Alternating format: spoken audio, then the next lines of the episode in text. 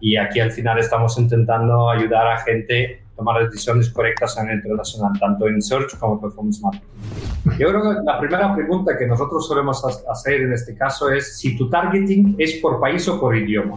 Si vas a en serio apostar por Francia, entonces será bueno que tengas tu FR o tu, sabes, como dominio propio. Lo principal es recordar como el historial de tu usuario, ¿vale? Para un usuario que ya te haya visitado antes, en general, sírvele siempre la versión que ya hubiera visitado previamente. Marketing for E-Commerce Podcast con Rubén Bastón. Hola marketer, ya estoy de vuelta. ¿Qué tal ese par de programas con las intros de Rafa? Ya ves que te dejé en buenas manos.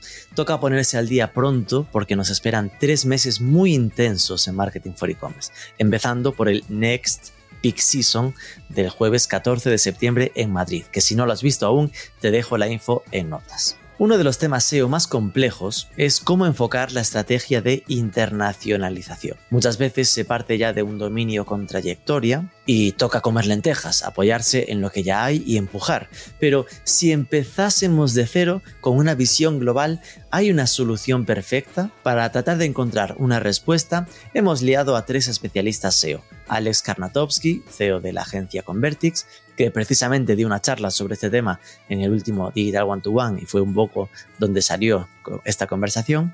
Juan González Villa, que es el CEO de cabecera en Marketing for E-Commerce y director de la agencia USEO. Y Víctor García Parra, director de marketing de grupo Todo Luminosos y gran amante del mundo del posicionamiento orgánico. Vamos con ello, pero antes...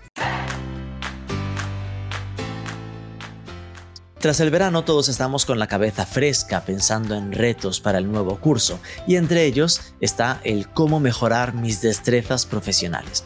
Si quieres formarte para trabajar como e-commerce specialist o e-commerce manager, hemos diseñado con la Marketing for E-Commerce Academy el curso perfecto para ti. Empieza a finales de septiembre, programa intensivo, dos meses, dos sesiones a la semana, en directo, en remoto, con los mejores profesionales del sector en cada tema. Esto todo por 1.500 euros. Y si clicas en el enlace de las notas, si vienes del podcast te hacemos un 10% de descuento con el código podcast. Tienes toda la info en academy.marketing4ecommerce.net.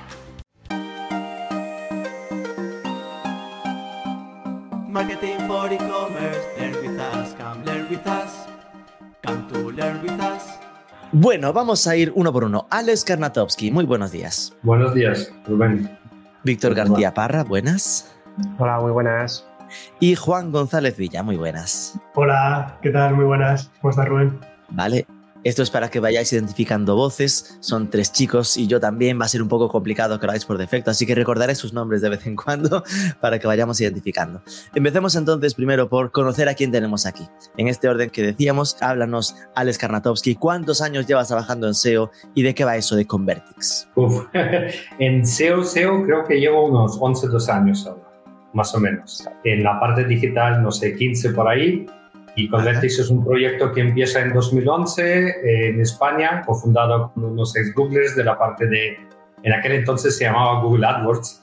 Hay gente que todavía lo usa, pero realmente es Google Ads. Era una agencia enfocada a performance marketing en sus primeros años y ya con el paso de los años también hemos ido añadiendo diferentes servicios. Y realmente la parte de SEO empecé a trabajar en otra agencia que fundé hace unos 10 años ahora, ya he salido de aquella y yo creo que la parte de resumen Convertix es una agencia sobre todo enfocada al, a la parte internacional. Como creo que habéis notado, no soy malagueño ni madrileño, soy alemán.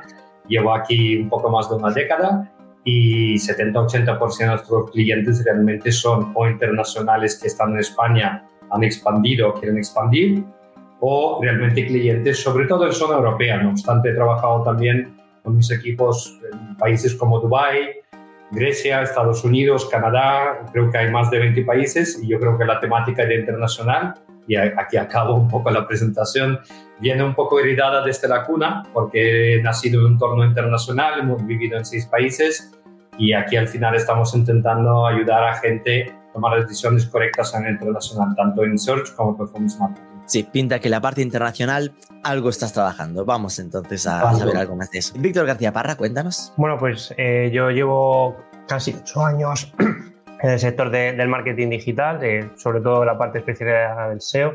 Primero empecé pues en la universidad con, con, proyectos propios, aprendiendo un poquito por mi cuenta, y luego pues ya entré a trabajar en diversas empresas, he trabajado en agencia y llevo ya cinco años trabajando en Grupo Todo Luminosos, que además eh, en pandemia aprovechamos para internacionalizar y lanzar a varios países europeos, con lo cual también tanto con esta empresa como con algunos clientes que he llevado en el pasado, también he tocado este tema y creo que, es algo interesante y que, da para debate. Muy bien, ahora veremos cómo, cómo lo hicisteis vosotros. Juan González Villa, arroba SEO Estratega, USEO, cuéntanos. Pues yo llevo, yo voy a cumplir ahora 10 años trabajando en SEO, SEO para clientes, haciendo SEO un poquito antes porque lo hacía eh, para mí mismo, pero, pero mi primer cliente que yo recuerde a que le hice SEO fue en la segunda mitad de 2013, o sea que sí, justo ahora 10 años. Y en cuanto a experiencia con internacional, pues bueno, diría que no soy tan. No, he llegado a estar tan disperso por el mundo como Alex. Eh, en general me centro más. Los proyectos con los que trabajamos suelen ser más bien pues desde España hacia países europeos. Sobre todo el núcleo que más trabajo es eh, Portugal, Francia, Italia, Alemania, Reino Unido y tal. Esos son los países con los que más solemos trabajar y tal pero también, también he hecho como un poco como la viceversa, ¿no? Desde clientes desde Estados Unidos o Reino Unido que, estaban interesados en, España o en algún otro país europeo y tal, eso también lo he hecho. Tengo mucha menos experiencia, aunque a veces ha habido algo en países que nos resultan un poquito más exóticos, ¿no? Como hacia China, hacia Rusia, hacia otros países asiáticos y tal. En algún, en algún proyecto lo he tocado, pero claro, ahí está un poco la barrera del idioma Hmm. que ya, ya veremos que es una cosa que, que, es muy importante. o sea, hacer SEO tiene una parte técnica, está claro, la, la, parte técnica no cambia para hacer SEO para afuera, salvo que sean otros buscadores y tengan otros requisitos técnicos, pero no, no suele ser, son parecidos a Google. Pero luego está la parte del contenido. O sea, cuando estás trabajando con contenido a ciegas, ¿no? porque prácticamente a ciegas, porque no conoces no tienes ni idea de, de, indonesio o de, tal, pues entonces es difícil. Entonces yo ahí en general no, no suelo entrar, o, por lo menos si me piden que lo haga, pues suelo ser transparente desde el principio y decir, a ver, aquí hay una parte en la que necesitamos a alguien que conozca este idioma y, tal, porque si no, estoy más limitado a, idiomas que, que, conozco un poco mejor. No, no hablo, no penséis que hablo portugués, italiano, francés, alemán alguna cosilla, alemán sí que es verdad que, que hablo idiomas, lo entiendo algo, inglés sí lo entiendo bien y por eso sí que es, sí que es el, país, con el que, vamos, los idiomas con, el que más he trabajado. Vale, pues vamos a meternos entonces en lo del SEO internacional, por ir metiéndonos en, el tema. Empezamos ahora por Víctor. ¿Cómo implementaste tú esa estrategia internacional? ¿Qué pasos seguiste? Bueno, pues lo que hicimos fue primero eh, organizar bien todo, eh, conocer los nuevos mercados, porque realmente puede ser que en España nos encontremos que hay un nicho muy bueno porque hay pocos competidores, pero a lo mejor, por poner un ejemplo, en Francia puede ocurrir que ya esté el mercado copado y que tengamos que trabajarlo de otra manera. También, lógicamente, tenemos que conocer el público al que llegamos, porque quizá pues, las características que tenga este tipo de clientes sean muy diferentes de un país a otro. Si hablamos de Europa, que era en el caso en el que decimos nosotros, dentro de lo que cabe, pues aunque haya barreras de idiomas, es un público relativamente similar. Pero como decía Juan, si te vas a lo mejor a China o a otros países asiáticos, va a cambiar muchísimo el tipo de cliente. Una vez ya conoces esto y ya decides, pues entrar, pues sí que tendrías que hacer diferentes apartados técnicos de configuración de la web, pues lo que vamos a hablar luego, de, qué manera vamos a poner las URLs, todo el tema de hreflang, etcétera. También, lógicamente, tenemos que hacer un keyword research porque al final no va a ser un copia-pega de traduzco pulseras luminosas al inglés y ya está. Pueden utilizar otra tipología de sinónimos, de qué manera buscan, otras intenciones de búsqueda, etc. Entonces, de esa manera vamos a tener ya la forma en la que buscan los usuarios, ya con eso vamos a construir una arquitectura web un menú, etcétera. Y luego también otros temas que entiendo que hablaremos después, pues todo el tema de, de traducciones, de qué manera podemos traducir mejor, si copia pega, si no, por anticiparlo un poquito, pues lógicamente si contamos con un equipo propio, pues mucho mejor para no simplemente hacer un Google Translate, sino adaptar esos contenidos. Y otra cosa que tampoco nos podemos olvidar, el link building. También dependiendo de la estrategia de, URLs, pues nos vamos a tener que enfocar de una manera u otra en esa autoridad de dominio. Con lo cual creo que haciendo un global eh, bajo mi punto de vista y de la manera que lo hemos trabajado ha sido eso como las piezas clave, aunque lógicamente hay otras muchas cosas a tener en cuenta. Alex, ¿algún paso que creas que se ha saltado Víctor o cuáles son los pasos a veces que sueles plantear vosotros con vuestros clientes para trabajar en el internacional? No, muy buena pregunta. No, creo que Víctor ha hecho un bastante buen resumen. Yo creo que aquí, lo, lo que ha dicho él, hay bastantes detalles donde podríamos estancar. Yo creo que una parte que a lo, mejor destacaré yo ahora en cuanto a nuestros clientes o proyectos donde he participado son dos puntos que me gustaría añadir. Uno es lo mismo encontrar un proyecto que ya está en 10 países y tienes que ahora sacar lo mejor de lo que ya está montado o incluso cambiar un poco el tema de dominios, arquitectura, que cuando un cliente, un ejemplo, un cliente español que ya que factura 3, 5, 10 millones, y dice yo quiero ir a un mercado pero no lo tengo tan claro. Puedo tener aquí por cercanía, creo que también Juan lo ha dicho, lo típico o la mayoría de los negocios que encontramos podrían eh, estar interesados Portugal porque son los mismos portes, Península Ibérica, ¿vale? O Francia que también está eh, bastante cerca y por lo menos una parte de Francia podría tener un comportamiento parecido dicho parecido, datos luego te muestran otras cosas. O la gente dice Italia porque por cultura e idioma es, nos cuesta menos de conectar ahí porque Alemania ya es otro bicho y cuando te hablo de un Polonia,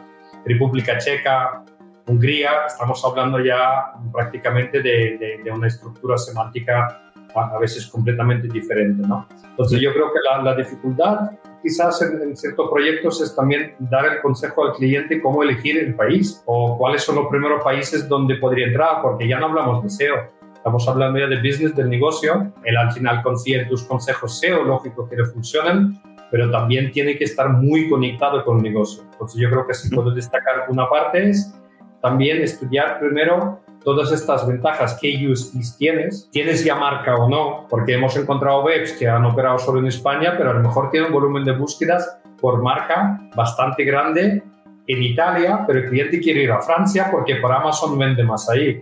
Entonces, yo creo que empezamos a diferenciar también ahora los canales, donde él a lo mejor ya ha hecho proof of concept, porque el marketplace está bien, pero no necesariamente para SEO nos sirve como proof of concept, porque Amazon genera el tráfico y a lo mejor tú tienes un producto nicho que además por precio encaja bien y además por los portes que tú cobras son, son menores, ¿no? Esto es un asunto de cómo elegir o cómo das consejos, cuáles son los primeros mercados donde salir. Y yo creo que el Eso es interesante porque, claro, bajo mi punto de vista, me imaginaría que lo habitual es que a vosotros ya lleguen con la decisión tomada, ¿no? En plan de, hola Alex, quiero internacionalizarme a Alemania, dime cómo lo hago. Que te den la oportunidad, ¿no? De meter mano un poco en la decisión de negocio ya es interesante. Y yo te diría que quizás en el pasado he trabajado mucho más con marcas bien establecidas y grandes.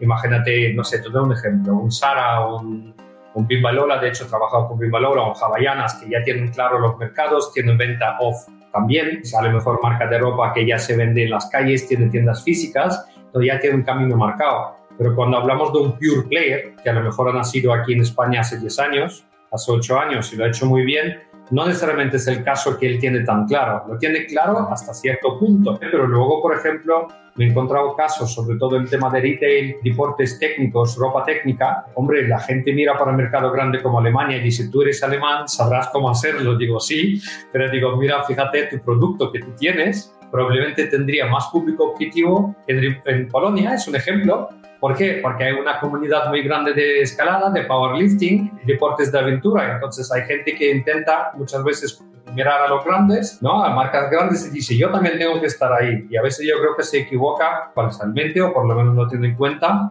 estos mercados que a lo mejor no hay tanta competencia. Yo desde luego ahora mismo en un sector como electrónica no sé si entraría a una Alemania, a una Italia, a estos mercados UK porque está muy complicado, pero a lo mejor eh, te, ofrecen otro tipo de mercados la opción. ¿no? Interesante. Eh, Juan, ¿cómo serían tus pasos para llevar a un cliente internacional? Son bastante parecidos a los que ya han dicho tanto Víctor como Alex. Yo sí tengo experiencia de eso un poco que has dicho, ¿no? de que ya te vienen con los países elegidos. Y efectivamente estoy de acuerdo con Alex en que a veces que pretenden, es como decir, en estos países, como hay mucha población y hay un buen nivel adquisitivo, tenemos que estar y tenemos que vender tanto comparado con España, ¿no? Entonces, ala, tú SEO, haz que ocurra, ¿sabes? Make it happen. Ojalá, ojalá fuera así, pero efectivamente hay más cosas a considerar, ¿no? O sea, ahí falta un poquito, eh, es un momento en el que se puede introducir la estrategia, ¿no? Y, decir, a ver, eh, en Alemania puedes tener esta ventaja respecto a lo que ya hay, pero vas a tener esta otra desventaja. Y una desventaja muy habitual es que la mayoría, cuando viene el cliente planteándolo así, suele ocurrir en la mayoría de los casos que no tiene marca, no tiene marca en esos países. Y hacer marca, hombre, el SEO puede contribuir a hacer marca de una, forma un poquito secundaria tal, pero no es la labor, ni mucho menos fundamental del SEO, ¿no? Entonces, el SEO ahí puede ir acompañando, puede asegurarse de que no haya grandes errores técnicos y tal, pero no puede suplir lo fundamental, ¿no? Entonces, creo que en nuestra labor, cuando viene un proyecto así, es un poquito tratar de reconducirlo a decirle, a ver, si a Alemania podemos ir y no tiene mucho coste tener la web y tenerla bien optimizada y tal, pero no esperes a corto o medio plazo los mismos resultados que puedes conseguir simplemente en Portugal o que puedes conseguir en, otro país. Eh, digo Portugal y, por conectarlo un poco con lo que ha dicho Alex, porque efectivamente en Portugal pasan dos cosas. Una, que para el vendedor está muy bien, porque efectivamente pues es como un poco la misma estructura logística y tal que para España.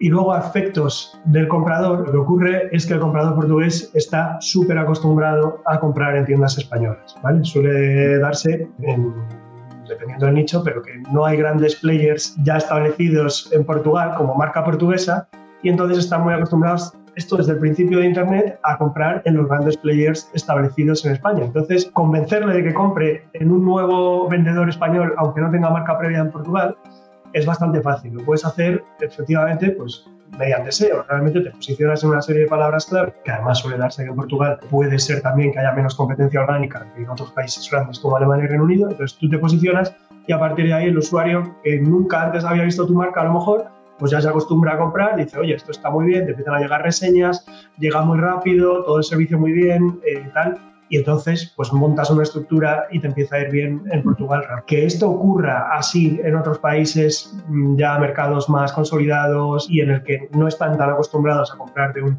vendedor español sin conocer su marca de nada, pues eh, no es común. Entonces hay que a veces hacer otro tipo de trabajos. ¿Vale?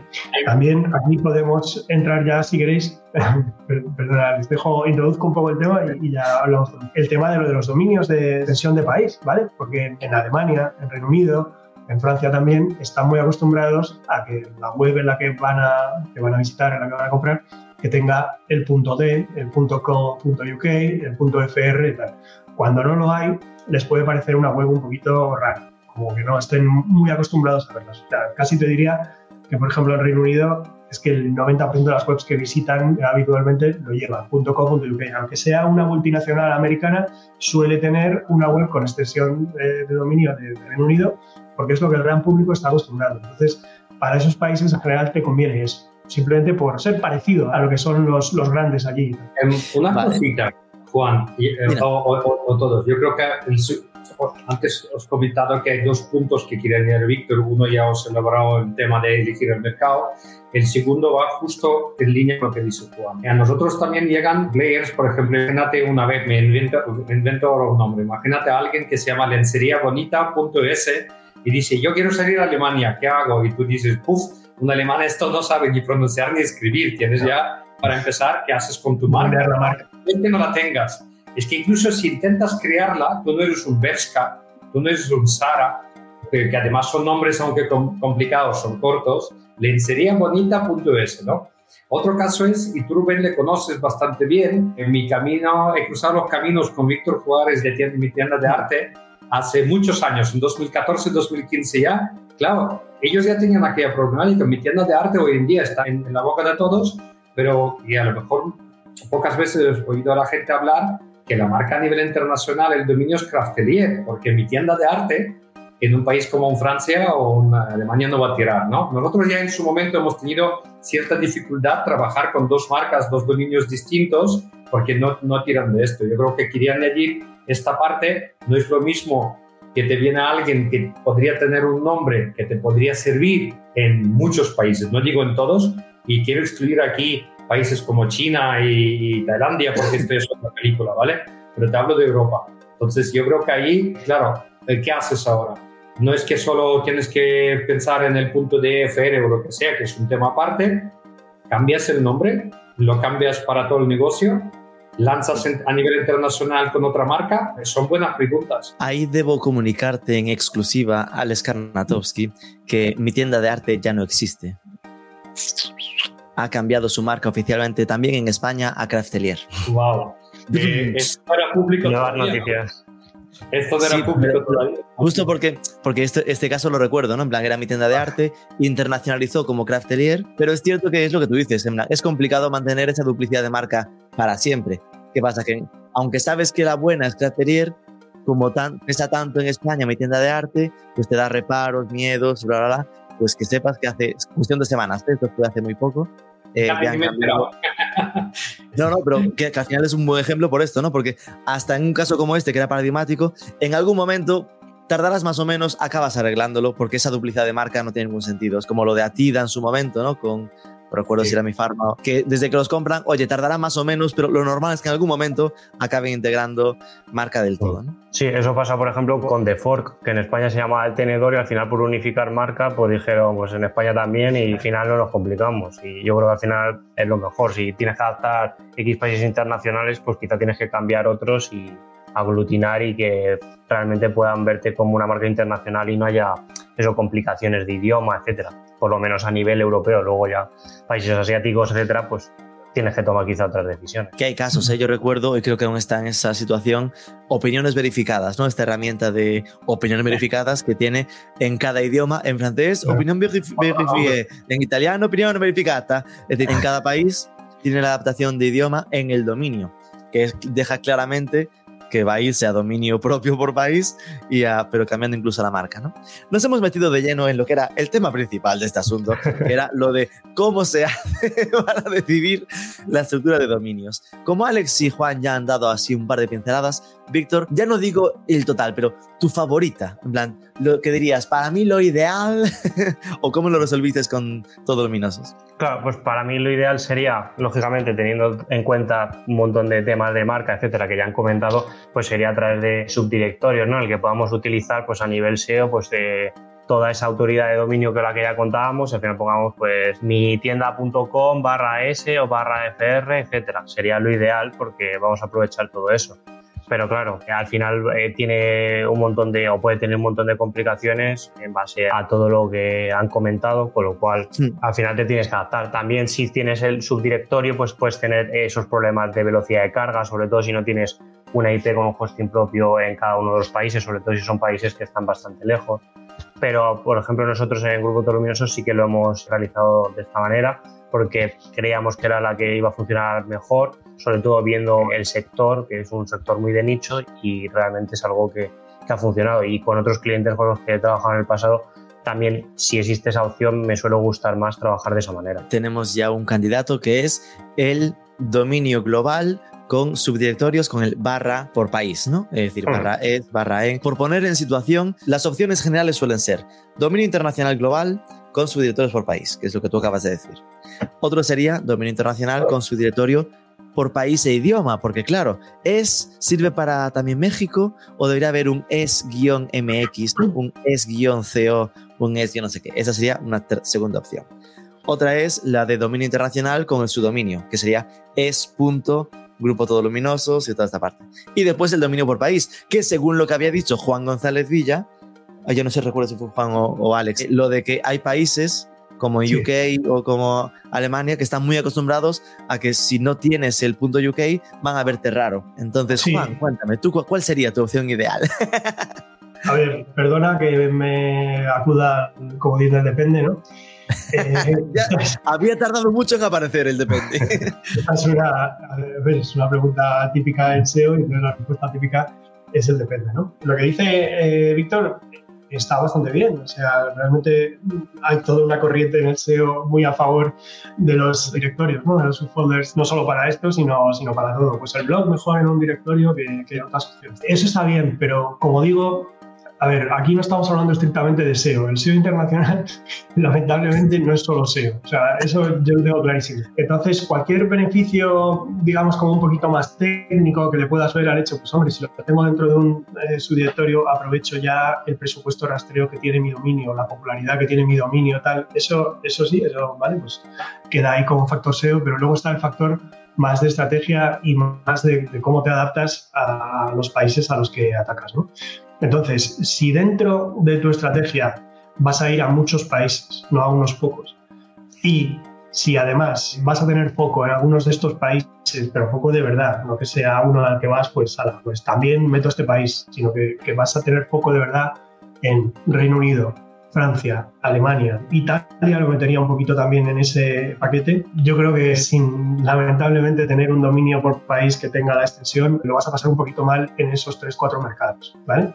Quizá Italia el que más chance puede que tengas, pero en los otros tres te va a costar, porque vas a llegar hasta cierto punto, o sea, las long tails, donde haya poca competencia, venga, vale, pero en llegar al gran público y tal, y ya no estoy hablando solo de SEO, sino de todo, llegar al gran público en esos países en general, si, o sea, porque es una cosa muy, muy, muy nicho, muy long ya digo. Vale, entonces, eh, lo que tú dices es que para estos cuatro países principales de Europa, ¿no? Italia, Alemania, Francia y, y Reino Unido, son muy, muy solícitos para tener su propio dominio local.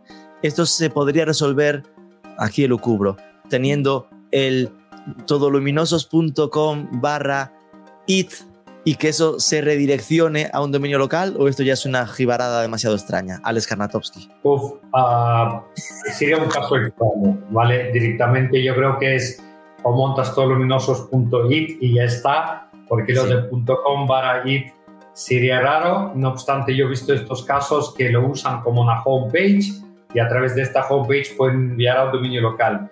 A nivel de experiencia usuario, malísimo a priori y, y tiene raro una homepage en un sitio y luego en otro, duplicidad de homepage. Yo creo que aquí acabaría con tantas casuísticas que yo preferiría personalmente, en base a mi experiencia, tener ya, si haces esto .it y se acabó, entonces tú podrías estar en la .com, cambias la bandera del idioma, te, te va al otro dominio como en TripAdvisor, como en otros sitios. Creo que para el usuario es más natural esta navegación que acabar en Language Selector tienes una homepage y de ahí de repente acabas en tercer sitio. Yo creo que esto ya es un poco más del pasado y nunca me gustó.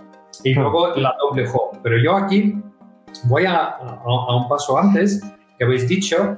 Yo, yo creo que también, no sé si me ibas a hacer la pregunta, ¿cuál es mi caso preferido? Eh, ya estás deseando responderla. Sí, porque, porque es un, un tema que, que, digo, a ver, intentaré subirlo porque es un podcast, no es una ponencia o un workshop de cinco horas. Yo creo que depende, pero los dependes los voy a elaborar yo aquí gratuitamente. Yo creo que la primera pregunta que nosotros solemos hacer en este caso es, una de las primeras, es si tu targeting es por país o por idioma, ¿vale? Porque es muy fácil de decir en punto de que yo, Juan, eh, parcialmente estoy de acuerdo con lo que tú decías.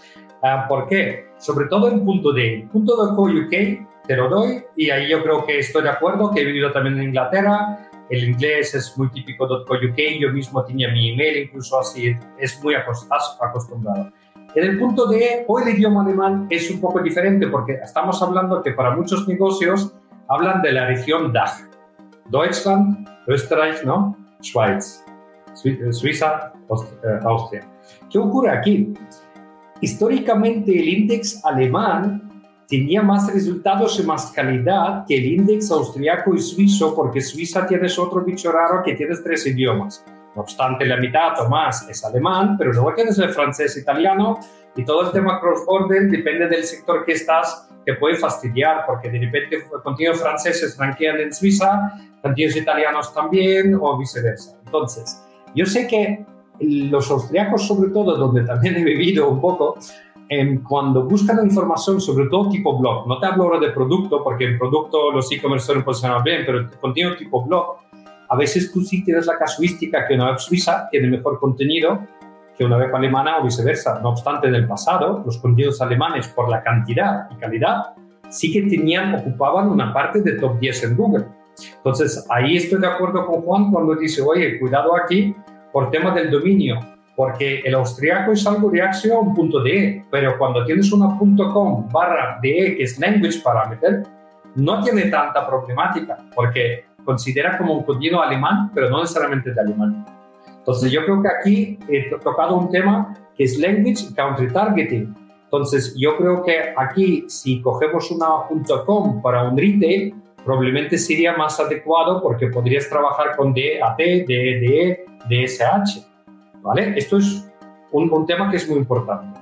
¿Qué pasa con el Language Country Targeting? Lo conectas ahora a cantidad de URLs. Cuando hablamos de un e-commerce, el grupo.com podríamos estar de acuerdo, podría ser una solución bastante válida para muchos casos.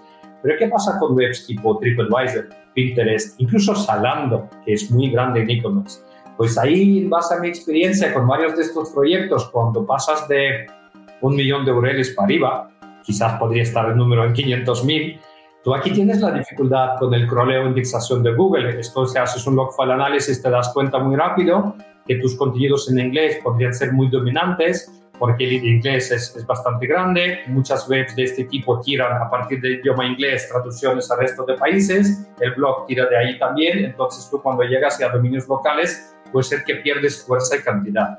Entonces, lo que hemos visto nosotros aquí en el pasado que, por ejemplo, un Pinterest que estaba en .com ha ido en algún momento a subdominios y luego TLDs locales. ¿Por qué? Porque la mitad de sus contenidos en un idioma francés, alemán, ni siquiera ni se indexaban por la cantidad de imágenes que tiene que procesar.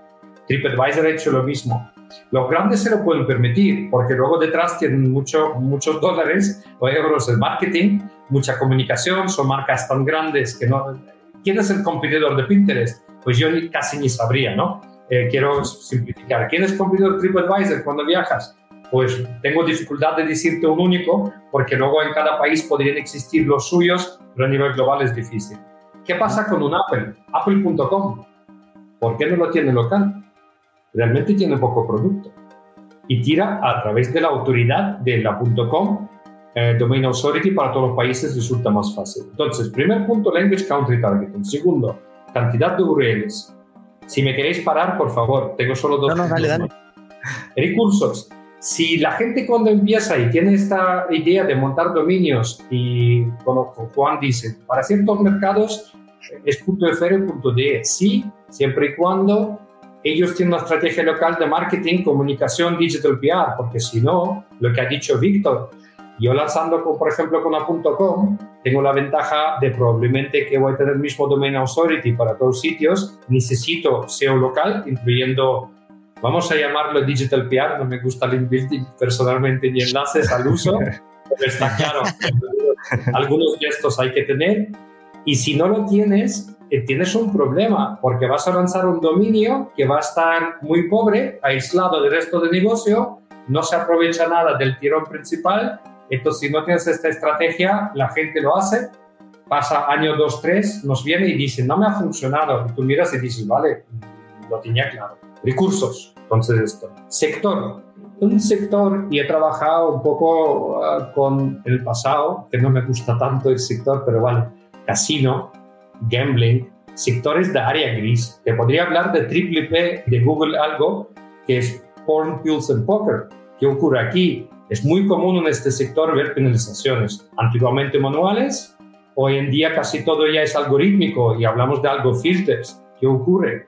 Si tú sabes que te mueves en este tipo de sectores, yo pienso que subdominios, en nuestra experiencia, es mejor porque Google raramente, salvo que tú has montado algo muy pirata, salvo que es esto, Google cuando aplica los algo filters muchas veces lo podría aplicar a subdominios y no a tola.com. Entonces ahí tienes la ventaja de que podrías realmente luego tratar con un penalty a nivel de subdominio y no a nivel de TLD. Entonces el impacto negativo es mucho menor a todo tu negocio. Imagínate salir de una penalización de una .com de 20 países o hacerlo por aquellos dos, tres países que justo en este update le han pillado por enlaces malos en Rusia o Rumanía o ¿no? Son, son tópicos, pero es verdad. Y último punto, si eres una marca retail que no superas 20, 30, 50 mil URLs, probablemente yo me quedaría con la .com porque se trata ya también aquí de que la mayoría tira de un PrestaShop, Magento, Salesforce, de algo más habitual y montar ahí un entorno demasiado complejo te costaría demasiado dinero de mantenimiento, de optimización, etc. Y aquí paro. Gracias por escuchar esto, pero yo creo que son puntos muy válidos. Vale. ¿Ves cómo no depende? ¿Ves cómo no depende, Rubén? Suerte que iba a dar su favorita, ¿eh? porque al final las he mencionado todas, el cabrón de Alex. no, pero, la, situación. La, mayoría de, nuestros clientes hoy en día suelen ser, suelen ser, digo, marcas de retail y e-commerce, retail, fashion de este tipo. Esto es un poco más de lo que yo trato hoy en día. internacionales que hablamos de mínimo dos países, no más de 10, no suele tener estos hoy en día. No suele tener clientes con más de 100, 150 mil URLs a nivel de e-commerce internacional, si a nivel de lead o lo que sea podría ser, ¿vale? Entonces yo ahí tiro que casi todos acabamos con la .com como principal. Luego entran los detalles, como ha dicho Juan. Acabo de hablar con un cliente hace poco que quiere lanzar la web en idioma alemán, pero no quiere las tres versiones. Pues lógico que tiene que ir por language y no por país, porque si monta un dominio nombre.de, pues lo tiene mal para Austria y Suiza. Entonces ahí le hemos dado el consejo que la .com, el idioma de la usa para tres países. Es lo más lógico. Lo que sí que me queda claro de lo que os, estoy escuchando es que lo de los subdominios está bastante de capa caída. ¿no? Ah, solo lo habéis mencionado en el caso de Alex para entornos grises, delicados, donde así te puedes salvar en el caso de que te penalicen, que solo te estropeen una parte. Entiendo que esa parte de montar el es punto no sé cuánto, de punto no sé cuánto, es lo menos habitual porque al final ni, ni, generas en el usuario la sensación de estar siendo local de su país, porque no es un .co.uk, ni te beneficias, ¿no? Porque es como dominios nuevos del peso global del dominio principal, ¿no? ¿Tiene sentido esto que estoy diciendo? Es más o menos así. Efectivamente, conectando con lo que ha dicho ya Alex, Google trata a cada host o cada subdominio lo suele tratar un poquito como un nuevo sitio, ¿vale? ¿Y por qué hace esto? Porque, por ejemplo, hay dominios muy grandes como Yahoo o, WordPress.com o tal, que, que, cada subdominio tiene una cosa de su padre y de su madre. Entonces, no tiene por qué tratar a todo, cada subdominio nuevo que hagas en uno de esos, como el mismo sitio, porque se estaría confundiendo, ¿vale? Entonces, tiende salvo que vea luego por el lanzado interno y por cuestiones que, ya le permitan estar seguro de que es todo lo mismo, al principio cuando se encuentra su dominio nuevo, dicen, bueno, pues esto vamos a tratarlo como nuevo. Entonces, efectivamente, haciendo esto del subdominio no tienes ni lo mejor de un lado ni lo mejor de otro, pero aún así yo sí que querría decir que hasta si alguien lo tiene así, no tiene que ir corriendo a cambiarlo. ¿Vale? Porque se puede hacer funcionar bien, ¿vale? En cuanto, en cuanto a SEO, cualquiera de las fórmulas en realidad puede llegar a funcionar bien. Google, por ejemplo, en su documentación no encontrarás que diga no uséis subdominios o no uséis tal, no, no hace eso. Eh, eh, lo único que dicen eh, es que uses una URL distinta para cada idioma, que no trates de tener todos los idiomas en la misma, ¿no? Como esos, a veces un CMS que le das a un selector de idioma y dentro de la misma URL ahora te sirve el contenido en otro idioma. Eso para Google es un desastre entonces ya ahí, estamos hablando de que ponga, no de cambiar el dominio, sino de que tenga la, el Slack, ¿no? La URL completa. A lo mejor está en castellano, pero como has cambiado el selector, estando la URL en castellano, te pone el texto en inglés, por ejemplo, ¿no? Claro, eso es. Que, que sin haber cambiado la URL en el navegador, tú estás viendo la misma URL y que ahora de repente, eh, porque tú lo has elegido, te sirva el contenido en otro idioma y te oculte el contenido que había previamente en español, ¿vale? Eso mal. lo único que Google sí que no dice, no, no hagáis esto, porque ahí yo voy a tener muchos problemas para eh, saber cuál es el idioma bueno de esa URL. Cuál es el idioma correcto de esta URL, etcétera, ¿vale? Porque Google va a llegar ahí y lo va a ver todo, ¿vale? Seguramente va a ser capaz de, eh, depende cómo esté hecho, depende cómo se, se, renderice y tal, pero probablemente al final va a acabar viendo todos los idiomas y va a decir, esto es español, es francés, es alemán, ¿qué es? ¿Vale? Eso, no, eso es lo único que no hay que usar. una cosita más, perdón, sí estoy de acuerdo, una cosita más cuando la gente monta dominios.asia.eu o crea una web en español para Canarias. Es decir, un hreflang para Canarias no existe, ¿vale? Entonces no, Hay muchas soluciones para tener una web para España, otra para Canarias, por todo temas de, de aduanas, tal, sí, pero no existe un hreflang, no pueden convivir los dos en el index para que todo te funcione. Claro, eso, es interesante. Punto y dice, no, esto es todo inglés para Europa. Yo creo que ahí también Google tiene documentación oficial que dentro de los language, eh, yo creo que definiciones de idioma o país, un continente no es un país. Claro, eso es. Eso es una cosa interesante, las, como dos, dos pequeños matices que hay que hacer aquí con esto y que ya más o menos has introducido. Uno, tú las URLs, en el fondo, las puedes llamar como tú quieras, pero luego el hreflang tiene que estar correcto. ¿Vale? Ese sería el punto uno. Y luego el punto dos es que el hreflang lleva dos etiquetitas, una de país y otra de idioma. Pero no puedes poner en el campo que corresponde a país, no puedes poner una región. Si puedes poner un idioma que es el catalán, que es un idioma para una región, ¿vale? no me estoy intentando meter en ningún, en ningún charco aquí, ¿vale? Eh, eh, estamos hablando eh, exclusivamente de, de cosas técnicas Pero lo que no puedes decir es que yo voy a la región de Castilla, ¿vale? En la parte no, ahí sería España. Y como no hay un idioma para el español de Castilla, no, no existe en el lenguaje ISO ¿vale? Solo de, o de mata las cañas, no existe. Eso, eso no puedes tú crearte tus propios HR plan para eso, para Canarias o, por ejemplo, para la Unión Europea. Tampoco existe. No puedes decir en el campo de país poner la Unión Europea o poner Latinoamérica. No, no. O sea, dime un, país y, luego el idioma, que en el caso de los de Latinoamérica sería el español y en el caso de la Unión Europea, pues sería, tendrías uno para inglés, uno para español y luego el país. ¿Vale? O sea que esas dos cosas yo creo que crean un poquito de confusión. La gente llega y se lee la documentación de Google y dice, a ver, Google está diciendo que hagamos las HR plans así. Entonces yo tengo que tener las URLs así. No, pues tener las URLs como tú quieras, pero tienen que corresponder a un etiquetado correcto de HR plan que está en el head, no, no se ve, no lo ve el usuario cuando pone la URL en el navegador, no, no es ahí donde se plasma, es en otro sitio para los bots, ¿vale? Víctor, al final, mira que se han enrollado estos, el Alex y el Juan, y todo para acabar dándote la razón. ¿eh? La pipa dan cuatro vueltas para acabar diciendo, bueno, sí, lo más habitual es el, subdirectorio. Pero a lo mejor decir depende. no, porque estaba revisando, fijaos, ¿eh? los ejemplos de los que hablasteis antes. Apple, claro, algo sabrán estos de Apple. Apple tiene apple.com, como decía Alex, y después tiene literalmente el subdirectorio por país.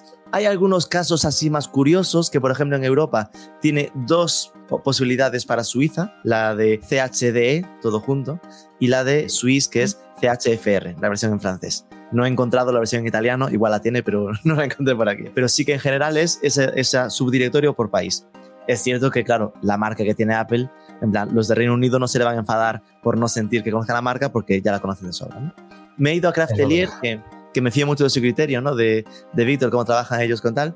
Ellos han trabajado dominio único y subdirectorio por país idioma, que es justo lo que comentaban también como opción. Aunque no tengan las demasiadas variantes, es decir, por ejemplo, Portugal le pone PTPT, PT-PT de Portugal. Y dirás, ah, debe ser porque tiene la versión de Brasil, entonces tiene la de PTBR, por ejemplo. No, no, solo lo tiene de Portugal, pero es como, oye, ya lo hago escalable para cuando dentro de cinco años conquiste el mundo como Apple, pues ya te lo tienen preparado para poder tener esa versión. Es una forma de salvarse de ser escalables para siempre. El Reino Unido la tienen ENGB, la inglés Gran Bretaña. De hecho lo hace por idioma y, después el país. Chile, por ejemplo. En, para Chile tiene ESCL, en plan de español de Chile. Oh. Entonces, esta estructura que tiene Craftelier podríamos interpretar que maravilla? Es decir, así no hay donde se le tosa. Mm, yo creo que sí, porque claro, si ahora por ejemplo venden en Chile, pero no venden en Colombia, por poner un ejemplo, pero ya tiene esa estructura bien hecha por país y en el momento en el que quieran meterse a Colombia, a otros países de Latinoamérica o de Centroamérica, pues ya van a poder también gestionar bien, como hemos comentado, idioma y país y dejarlo bien indicado. Es decir, podríamos decir que al final la estructura más escalable y garantista es dominio único con el subdirectorio idioma país, aunque asumamos que esto puede haber algún país que si no eres muy conocido, como hablábamos de los cuatro mercados principales europeos y tal, pueda generarte cierto sesgo de este no es francés, así que no le compro, ¿no? Juan, algo así. Sí, sí, sí, estoy bastante de acuerdo. También en la misma línea, eh, aunque creo que todos lo tenemos en cuenta, señalar que claro, que si Apple cometiese algún error en SEO, en el fondo no importa La gente va directo a Apple.com. Por la marca, realmente. Podemos fijarnos, podemos aprender de ellos y podemos tal, pero mucho cuidado con decir esto está bien hecho porque lo ha hecho Apple. No, puede hacer una cosa mal o regular y no va a rodar ninguna cabeza ahí seguramente porque, porque da igual, porque si en un país tiene un posicionamiento un poco más bajo, la gente de ese país ya irán ellos a buscar Apple y, ya se encargarán de, de, de encontrarlo y Mientras que el tipo de clientes con el que en general trabajamos nosotros no son Apple, eh, vamos a países donde no somos conocidos, ya lo he dicho desde el principio, que aquí una, una de las madres del cordero es que si no tienes marca en el país al que vas, aquí faltan muchos cimientos, ¿vale? Y, el SEO no los puede aportar todos, pero sí que podemos intentar que en cuanto a SEO no cometamos ningún error, ¿vale? O sea, yo os puedo decir de, errores que se han cometido que, que me he encontrado. Hay veces que, yo qué sé, pues eh, por ejemplo, tienes versiones de estas que es como un país en el que también se habla un idioma, más o menos por no repetir el, ejemplo de Alex, pero por ejemplo en Irlanda también se habla inglés. Entonces a lo mejor tú puedes sacar para una web tuya, te puedes sacar la versión dirigida a Irlanda. ¿vale? Que no tiene por qué ser igual que la de Reino Unido, porque por ejemplo en Irlanda sí hay euro y los precios van a ser distintos y tal, entonces te conviene, si estás en ese mercado y tal, te puede convenir tener tu, tu versión para Irlanda, con el punto IE o con el punto com barra IE, lo que queráis, ¿vale?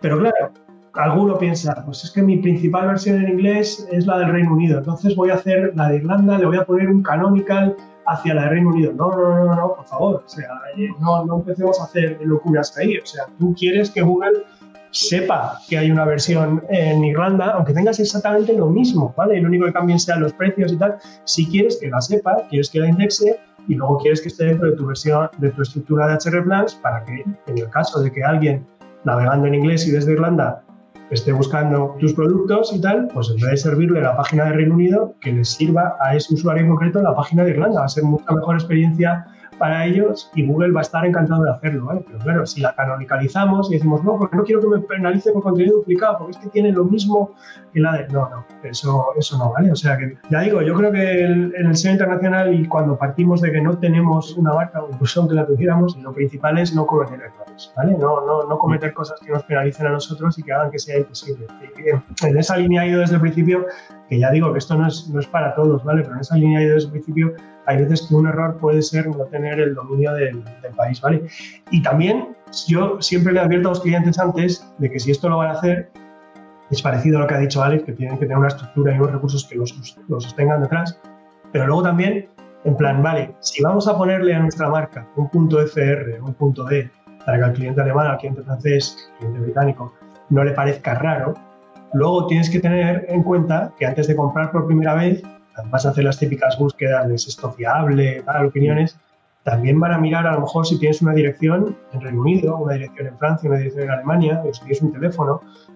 Si no lo tienes, a lo mejor lo que estás consiguiendo por poner el punto D, el punto FR, luego lo vas a perder, porque luego van a decir, ahí va, no, están en Matalascañas. Y yo ahí eh, no tal, ¿no? ¿Vale? Entonces, aunque sea simplemente conseguir una dirección en un centro de negocios en esos sitios y tal, y luego que el teléfono que se llaman ahí, que te redirija al teléfono, pero que en la web dé la sensación de que estás cerca de ellos y tal. Eso, eso también es muy importante, ¿vale? Y sobre todo, si vas a jugar esa baza de, a ver, yo soy una marca internacional y que estoy en Francia, ¿vale? Y como cualquier otro y tal, pues entonces tienes que, todos los elementos tienen que sostenerlo, que no se te caiga por algún lado. Vale, y me quedo entonces que en todo este ecosistema, el de tener dominio por país tendría sentido si vas a apostar específicamente por esos países. ¿no? Es decir, que sí, esos países para ti. vender 25 países de golpe, pues ahí perfecto, sí. esa estructura claro. por idioma país, idioma país. Pero si vas a en serio apostar por Francia, entonces será bueno que tengas tu FR o tu, sabes, como dominio propio. Eh, vale, sí. habéis mencionado antes. Aquí Rubén, aquí Rubén solo, solo un comentario rápido. Yo creo que yo lo he aprendido de errores de otros realmente porque cuando te contratan o o llegan cuando ya ha caído la mitad de la web, ahí es que encuentras este tipo de casos. Nunca voy a olvidar un caso en 2014, ya la primera vez que me encontré esto, una web.com, una agencia de viajes muy potente de España, no voy a decir quiénes son porque yo creo que no sería muy, muy bueno, han tomado una decisión en base a que han visto. TripAdvisor hace esto, yo también lo voy a hacer, ¿vale? Lo que ha dicho Juan, han migrado de la .com a dominios locales, en cuestión de días han perdido 50-60% de visibilidad en la mitad de los mercados porque no tenían marca potente ahí, ni hacían actividades, ni tenían recursos. Le ha costado entenderlo. Después de, no sé, tres, cuatro, cinco meses mmm, hablamos, les enseñamos muy rápido del por qué. Le ha costado luego otros no sé cuántos años de volver porque estos cambios no siempre son tan simples. Hoy en día, ahora mismo la estoy viendo esta vez, sí que está otra vez en .com, lo han hecho bien, probablemente han recuperado algo. Imagínate cuando tú estás a nivel de travel, no hemos tocado este tema, y tú estabas en 30, 40 países por tema de idioma, pero realmente tú en mundo hispanohablante estás bien, en inglés todavía, y el resto ya te sufre mucho. Pues un cambio así mal pensado te puede hundir la mitad de la facturación o más, como mínimo SEO, probablemente otros canales también, y yo creo que estos son unos daños irreparables para mucha gente. Dudas ya, ya más pequeñajas, ¿vale? Superado todo el, el, drama de estructura de dominios, una es cuando alguien entra en nuestra web, ¿no? Cuando tenemos que plantearnos tener distintas versiones, ¿cuál sería lo ideal? ¿O qué sería lo ideal? Eh, preguntarle, oye, veo que accedes desde no sé dónde, escoge versión, o dársela por defecto y después, es decir, entiendo que el por defecto es detectar IP y que si no hemos acertado, que sea ella, esa persona quien cambie. Víctor, ¿tú qué dices? Hombre, yo creo que también depende, pero yo creo que lo ideal sería, dependiendo de, del... Podrías enfocarlo a dependiendo del idioma predefinido de tu navegador, pero claro, eh, por ejemplo, eso sí que podría haber problema porque si yo lo tengo predefinido en inglés, pero quiero que me muestre ciertas páginas en español, va a haber ahí una problemática. Y otra opción sería el poder enfocarlo a, a la IP, como comentaba. Entonces, yo creo que la mejor opción, aunque es verdad que todo depende, sería por IP, por el país en el que, en el que te encuentres en ese momento. Juan, que ponía caras raras cuando hacía la pregunta. No, a mí la, redirección por eh, geolocación, ¿no? Por, por, la IP o lo que sea, no me gusta en absoluto para SEO. Entiendo que para ciertos negocios puede tener sentido y tal, pero entonces que sepan que en cuanto a SEO y en cuanto a usabilidad, esto puede dar problemas, ¿vale? El, primero de los problemas en SEO es que ya a Google ya le estás obligando a, ¿sabes? Y ya le estás poniendo problemas para ver las otras, ¿vale? Porque suelen ir desde Estados Unidos. Esto ahora mismo todavía es así, aunque dentro de poco parece que puede cambiar porque están muy hartos de que les pase eso en Google y entonces están empezando, ya tienen planes o ya han empezado poco a poco a desplegar algunos bots que para estas circunstancias especiales, webs que, siguen haciendo esto, van a empezar a rastrearles con un bot local, digamos, ¿vale? Pero, pero claro, pero eso es, eso es una especie de parchecillo que está haciendo Google y que no tenemos que fiarnos mucho de que va a funcionar bien para nosotros. O sea que en general, si ponemos algo de eso, deberíamos excluir a Google. ¿Vale? Es decir, que a Google que les dejes, como hacen todas las webs, que vaya rastreando, que vaya yendo de página a página y que en ningún momento le redirijas tú porque detectas que está en Estados Unidos. ¿vale? Para los usuarios tampoco me gusta y tampoco me gusta, te lo voy a decir por qué, porque yo soy alguien que yo, yo veo muchas webs en inglés en vez de en español. ¿Por qué? Porque es más cómodo para mí, me gusta, vamos, vamos, te diría que el 80% de los servicios los tengo en inglés que en español y tal. Si me estuvieran haciendo estas cosas, a mí me estarían machacando. Pero no solo eso, imagínate alguien que viaja, ¿qué tal? Y que está acostumbrado, que has ido de viaje, estás ahora pasando unos días en Alemania, pero vuelves a España en dos días y quieres comprar en tu web española habitual, vas a entrar y te mandan a Alemania. Pues no, señor. O sea, si tú ya tienes eh, lo, principal es, si le vas a hacer algo de este tipo, lo principal es recordar como el historial de tu usuario, ¿vale? Para un usuario que ya te haya visitado antes, en general, sírvele siempre la versión que ya hubiera visitado previamente. Y luego la otra, la primera que has dicho a mí me gusta, es decir, si tienes una versión que para ti es predominante y dices, mira, en general yo serviré esta, ¿vale? Si han entrado por aquí, serviré esta, pero ofreceré la posibilidad de cambiarla si detecto por IP o por idioma del navegador o lo que sea que el usuario navega a otra. Eso es muy típico que entres, a mí me pasa mucho precisamente por eso, porque suelo entrar por las versiones en inglés, pero me detectan que eh, estoy en España o que el navegador está en español y me suele salir una burbujita arriba. ¿Te interesa navegar por la versión? Es poco invasivo, pero lo otro es mucho más invasivo, mandarte directamente a la web en español, tal, a lo mejor yo lo quiero, ¿sabes? Eh, entonces te dan esa opción, está bien, yo creo que la mayoría de usuarios no van a estar demasiado perdidos, sino que si la opción les interesa lo van a ver y la van a poner, y si no les interesa, pues nada, la dejarán ahí y, con el tiempo se quitarán y fuera. Vale, o sea, que me lo que no puedo entender, Juan, en ese caso que comentas es, imagínate que yo hago mi primera visita desde Francia a y entonces, en esa primera visita, ¿qué sería lo ideal? Porque Pull&Bear en, concreto es de los que pregunta directamente, ¿no? En plan, no te deja acceder a la web, te dice, ¿qué versión quieres?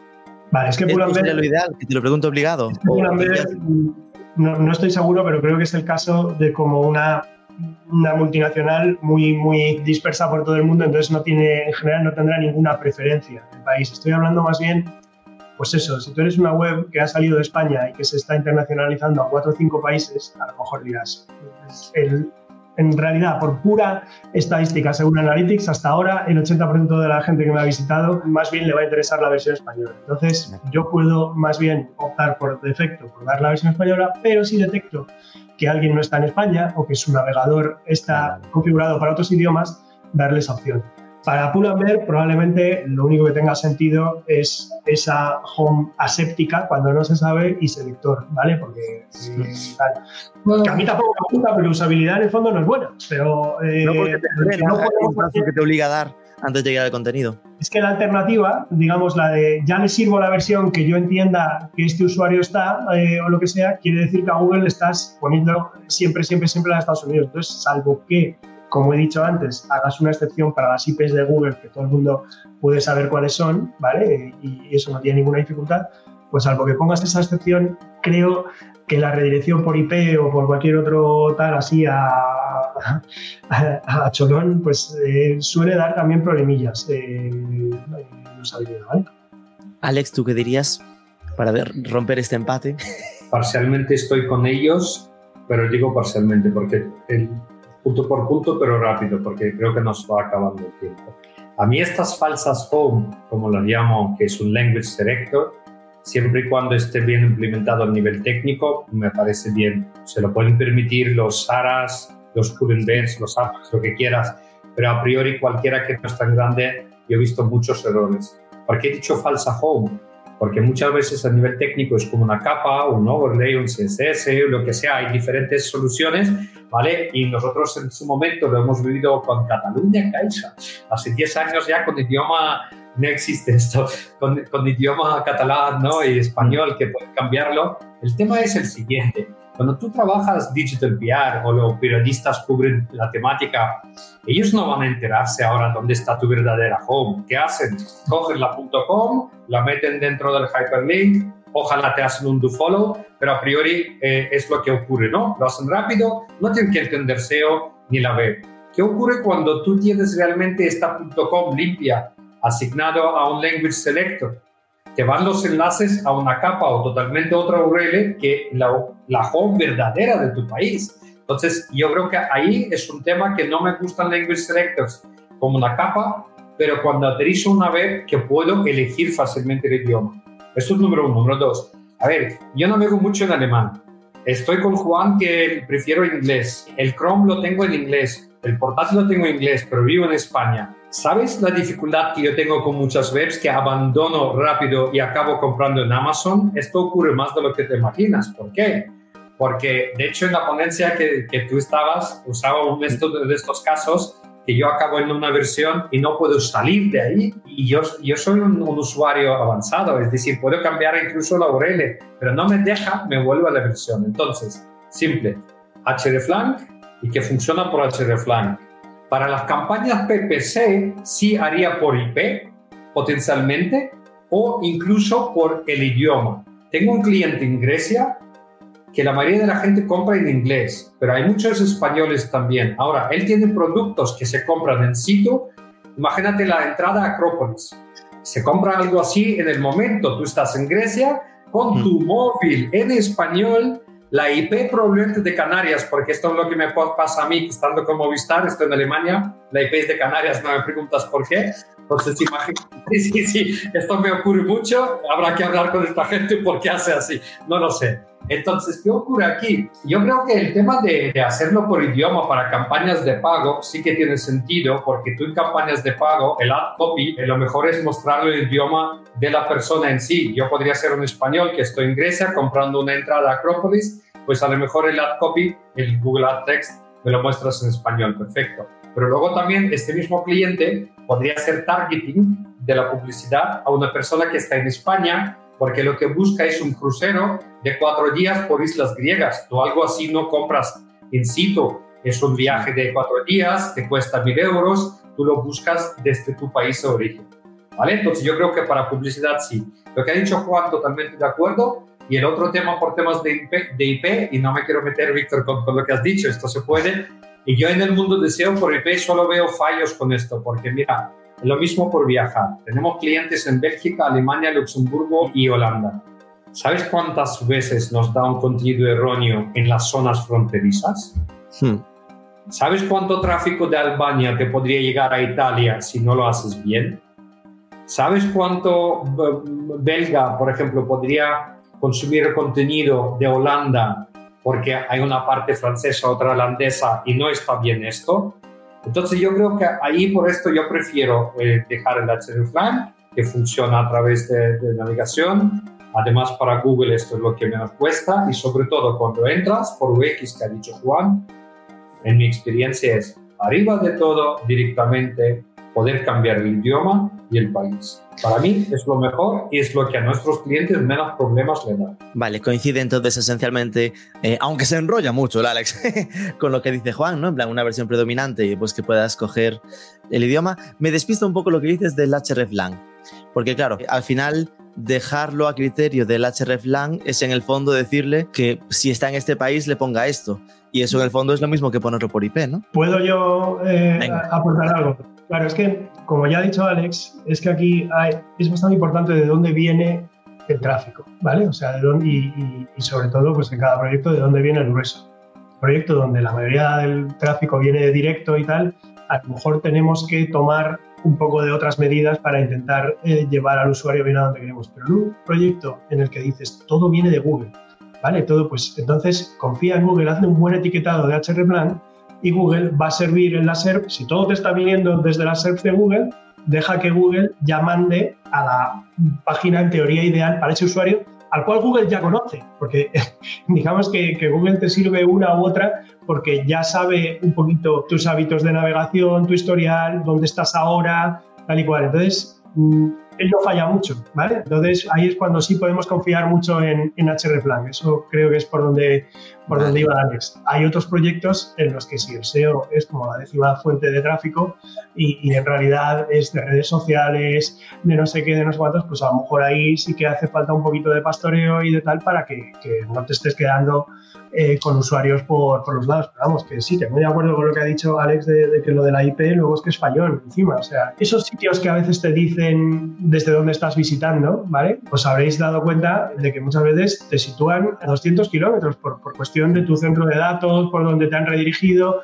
lo que sea y tal, ¿vale? Entonces, si, ocurren esos fallos, pues pueden perder perfectamente que un tío que está cerca de la frontera de Marruecos, pues que le estén dando eh, la web de Marruecos todo el rato y tal, y eso pues es que es mala usabilidad, ¿vale? O sea, que no tenemos que, hay que intentar no asumir cosas sobre los usuarios como plan, ay, pobrecillos, no saben cambiar el idioma, deben ser muy torpes, tal, se lo voy a hacer yo a ellos, sea, no, tú déjalo, como ha dicho Alex, arriba y a la derecha, clarito, el selector de idioma, que es donde tiene que estar, ¿vale? Y ya el usuario se encargará si no le gusta la versión en la que ha caído. Perfecto, comprendido. Última ronda entonces ya de despedida sería una web que vosotros hayáis visto y digáis, pues mira, como referencia para alguien que lo está haciendo correctamente, echadle un vistazo a esta para que la gente que nos escucha pueda copiar vilmente su estrategia. Empezamos por Víctor García. Pues yo por decir una web que no sea típica y que es chiquitita y que relativamente chiquitita dentro de mi sector de, de productos para fiestas, diría Funidelia, que se han convertido en líderes en el nicho de venta de disfraces a nivel europeo y que empezaron desde, desde España y han sabido internacionalizarse de, de, manera correcta en diferentes países europeos, pues,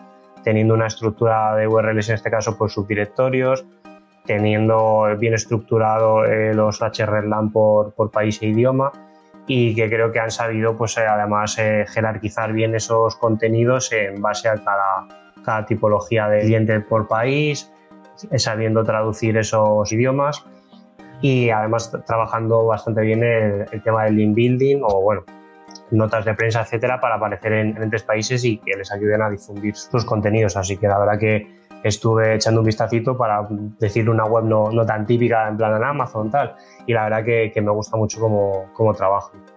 Pues fíjate que estoy cotillando y supongo que por eso de que me ubica tan bien en español en España, me, llego a funidelia.es y no encuentro forma de cambiarme de país.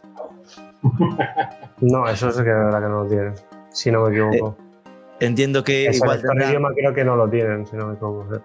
Que igual tienen un funidelia. A ver, funidelia.fr. No, tiene... Sí, tienen. He conseguido funidelia.fr. Sí, sí que tienen porque ahora voy a desvelar. He trabajado con ellos hace, no sé, 6, 7 años, justo en el mercado alemán. Es interesante, Víctor, que lo dices.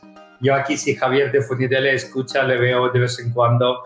No voy a decir nada, pero yo creo que en cada sitio es, hay, hay ciertas dificultades. Yo creo que es difícil de nombrar una vez que lo hace bien porque hay, hay, hay muchos temas Y yo creo que el caso de Funidelia tiene que ver mucho con SEO local, por, por lo que hacen, lo que hacen, pero yo te puedo decir que durante muchísimos años lo han sufrido en algún mercado como Alemania y no estoy seguro si está resuelto, porque claro, entras a un mercado muy complicado. Pero bueno, esto No, pero bueno, perfecto. Es un ejemplo en este caso de estructuración por dominios locales, ¿no? Que en mi cabeza apunté como tercera opción, tiene funidelia.fr.d y que se la juega a que en cada SEO por hreflang, como decía Juan, pues ya lo lleve al Funidelia. que creo, creo, que han conseguido, respecto a esa estructura de URLs, posicionar bastante bien en, los diferentes países y, más se ven en cuanto a que se han convertido en líderes a nivel de ventas y uno de los canales principales que, han trabajado, o que que han trabajado, ha sido el, el SEO.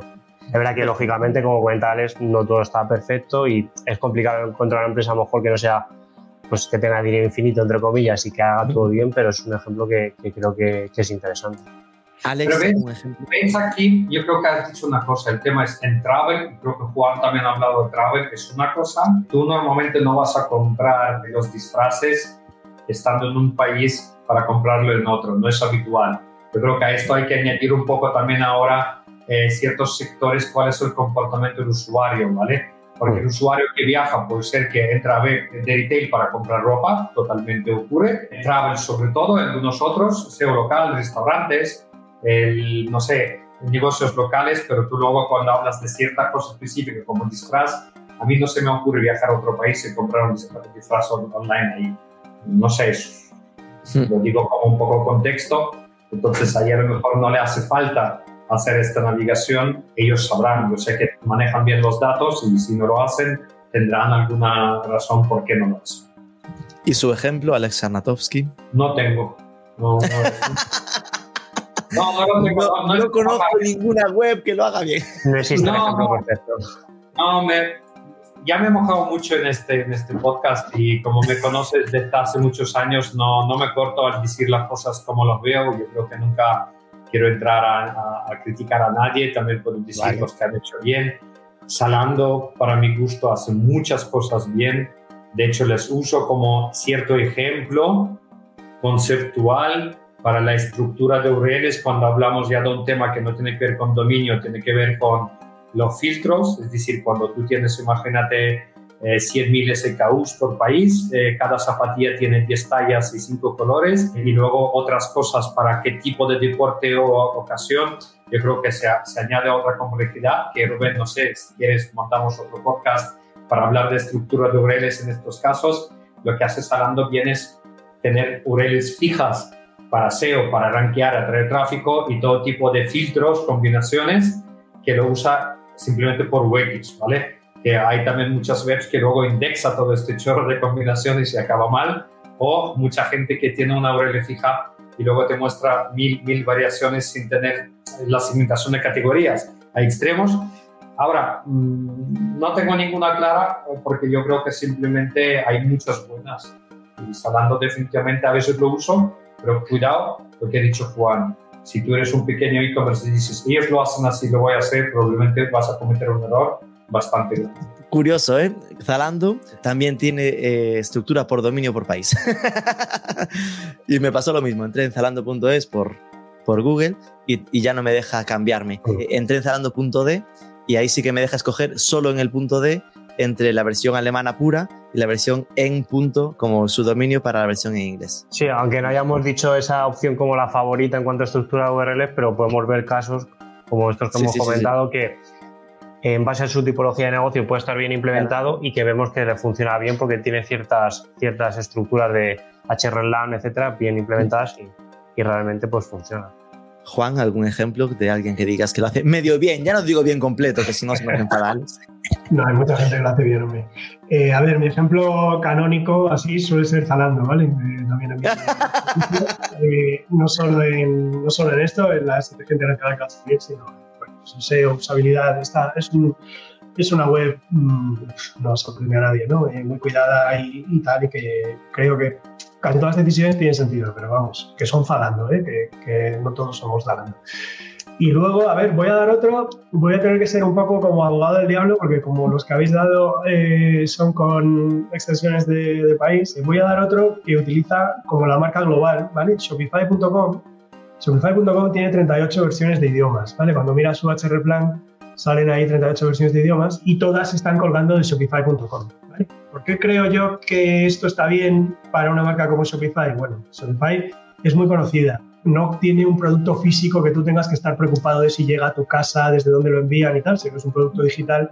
Entonces ahí creo, es como Facebook, ¿no? Eh, pues, pues no sé, o sea, es facebook.com, ¿vale? O sea, eh, estos productos digitales creo yo que no, no, no, no necesitan tanto esto. Y luego, cómo han gestionado las URLs para cada país o combinación de país e idioma.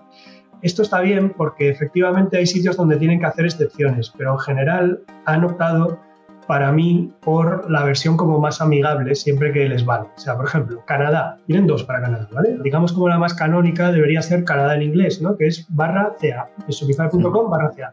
Pero si quieres la Canadá, la versión de Canadá en francés, ahí ya tienen barra CA-FR. Claro, si para hacer esto, si para hacer esta sola excepción le hubieran puesto a todas las URLs de los 38 posibles versiones el país, guion, idioma y tal, habría quedado mucho más feo, más posibilidades de que la gente se confunda, tal. Entonces, ahí lo que hacen es adaptar las posibles excepciones, pues hacen un pequeño parchecito, pero tienen una política global en la que queda todo como más fácil y más bonito. Vale, a ver, yo ahora mismo a lo mejor le sacamos algún fallo y tal y cual, eh, sobre todo porque son muchos países, muchas versiones, mm. pero yo siempre me ha parecido que lo hacían bastante bien. Y luego, otra parte que hacen bastante bien y que no hemos hablado casi, es que adaptan bastante el contenido al país. O sea, por ejemplo, tienen un blog en español que la verdad es que eh, está bastante bien, ¿vale? O sea, eh, ya no me acuerdo ahora si lo utilizan para toda la esfera hispanohablante o solo para España, pero, pero da igual. O sea, ves que está bien, que incluso hay temas que parece que han hecho solo para esa versión de blog y tal, y supongo que en otros países será parecido, ¿vale? Entonces, para mí todo eso son decisiones correctas, claro. De nuevo estamos hablando de una marca muy grande con muchísimos recursos, o sea, lo que, lo que dedica Shopify a trabajar su web, pues imagínate, ¿no? Pero vamos, por poner un ejemplo donde el .com creo que está luego bien gestionado para, para un montón de versiones. Qué morro el Juan, que claro, aprendió de que vosotros escogisteis uno de dominio local y aprovechó para sumar. Pero cambiado con la marcha, ¿eh? Porque. Eh, Rubén, pero para hacer paripeo también a dominios locales sí que tengo otro, trading.com lo hace bastante bien, todo el tema de dominio internacional. Tiene otras dificultades, yo creo que David Martín ha salido en muchos eh, podcasts también o muchas entrevistas, yo creo que es un negocio que ha crecido, pero si tú navegas ahí cambias tiene un montón de países, un montón de idiomas, pero realmente creo que a nivel de Archery France, si no me equivoco. ¿Cuál es la web, perdón? Trade Ah, Trade sí, sí, claro. Y tiene no sé cuántos idiomas, no, no sé ahora, y países, creo que si no me equivoco, el otro día escuché que son 150, 160, una, una barbaridad, y tú, según navegas y cambias las combinaciones, siempre te acaba llevando a un language targeting, es una .com, luego un idioma, por ejemplo, DE para nivel global, ¿no? PL, FR, etcétera. Es muy curioso, pero luego a nivel de hreflang creo que tiene 17 definidos, pero tú puedes, como usuario, cambiar tantos países e idiomas, las mezclas como te da la gana, pero sin sufrir realmente ninguna o, poca experiencia negativa. Entonces yo creo que errores podemos encontrar todos, pero directamente ellos, viendo el alcance que tienen, la complejidad que tienen, creo que lo hacen muy, pero muy bien a nivel de dominios y idiomas. Trading es un caso particular porque es lo que tú dices, te permite escoger país e idioma. La realidad es que su segmentación es dominio principal y subdirectorio por idioma, puro por idioma, pero eh, te permite decir a dónde tengo que entregarte el paquete. Entonces te va a cambiar el shipping to, en plan, el país en el que estás, pero siempre podrás estar en Bélgica y tenerlo en Bélgica en danés. En plan, no tiene ningún problema. Estás diciéndole solo con el país en la donde hay que entregar el paquete. Lo que la realidad es que solo segmenta por idioma. Interesante. Vale, y nada, con lo de Shopify eh, está genial. En plan, lo único que, claro, en comparación con, con Craftelier, por ejemplo, oye, pues igual veo lo de Craftelier más ordenado, porque al final ya parten de la base de que en todo momento dicen español México, ¿no? Aquí parece que solo pone MX, de hecho Shopify tiene el shopify.com barra MX, ¿no? Supongo que en el fondo para el usuario es más amigable porque no, no le hace pensar en por qué la URL es, es, es MX o cosas así. Pero a nivel ordenado, se me hace más ordenado esa versión de lo de siempre. cuanto más cortas, mejor. Y cuanto menos caracteres raros, mejor para usabilidad. Eso, eso seguro. Vale, o sea, que, que a un mexicano tenga que poner LS guion, eh, al mexicano no le gusta. ¿Vale? Mientras que si solo tiene que poner MX, seguro que le parece mejor. Pero bueno, eh, ya te digo que bueno, no lo, lo, pusieron así, pues lo hicieron así para todos los países, pues oye, está bien. Yo no recomendaría, mucho menos esa web ni a ninguna que lo haga así, que vayan corriendo a cambiar. Lo dejas así y ya está. Pero, pregunta, Rubén, pregunta Rubén por qué tiene marketing direct, perdón, marketingforcommerce.com en MX. Esto eh, el otro día me lo explicó, ¿eh? Yo tengo .net, .mx, .co y .cl, es decir, yo he apostado por la versión de Zalando y de Funidelia de dominios locales. Pero no solo, ¿eh? Ahora vamos a ver, podemos contar una cosa más, ¿no? De lo del inglés. Es cierto que últimamente hemos abierto la versión en inglés y esa la hemos abierto dentro del .net, .net barra en. En el fondo, cuando, cuando se hizo las versiones locales, era pensando en ser de verdad un medio local, es decir, que nos parecía poco creíble que el marketing.net barra MX la gente lo entendiese como medio local.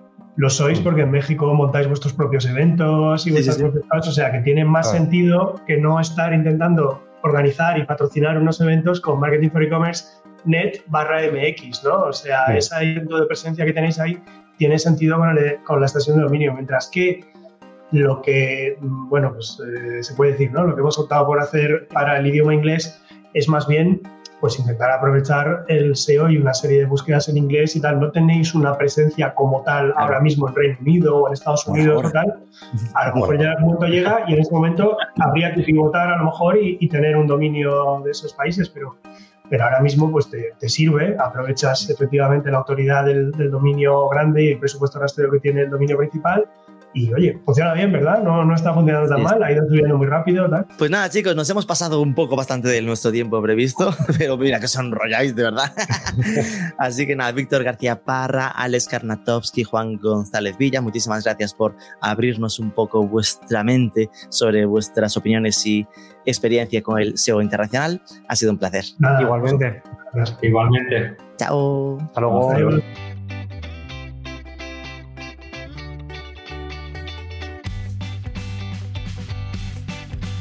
Bueno, no sé a ti, pero a mí me ha servido para aclarar bastante el panorama. Yo me quedo con la opción de un dominio global con subdirectorio por idioma-país, aunque asuma que pueda haber ciertos matices en función de focos de negocio. Y la opción alternativa sería la de los dominios locales por país, que siendo el plan B, como comentábamos, hay mercados como el británico, francés, alemán o italiano, que vaya por Dios, son los más cercanos de nosotros, que si no tienes dominio local va a suponer un freno en la conversión, así que habrá que tenerlo en cuenta en ese esquema. Ya me dirás qué te ha parecido, con qué solución te quedas tú. Recuerda los mejores artículos sobre el sector online en marketingforicommerce.net. Tenemos otro podcast donde cada jueves Martín Chávez nos abre una ventana al ecosistema digital latinoamericano. No te olvides de suscribirte a este podcast, dejarnos 5 estrellitas en Spotify y nos escuchamos el próximo lunes.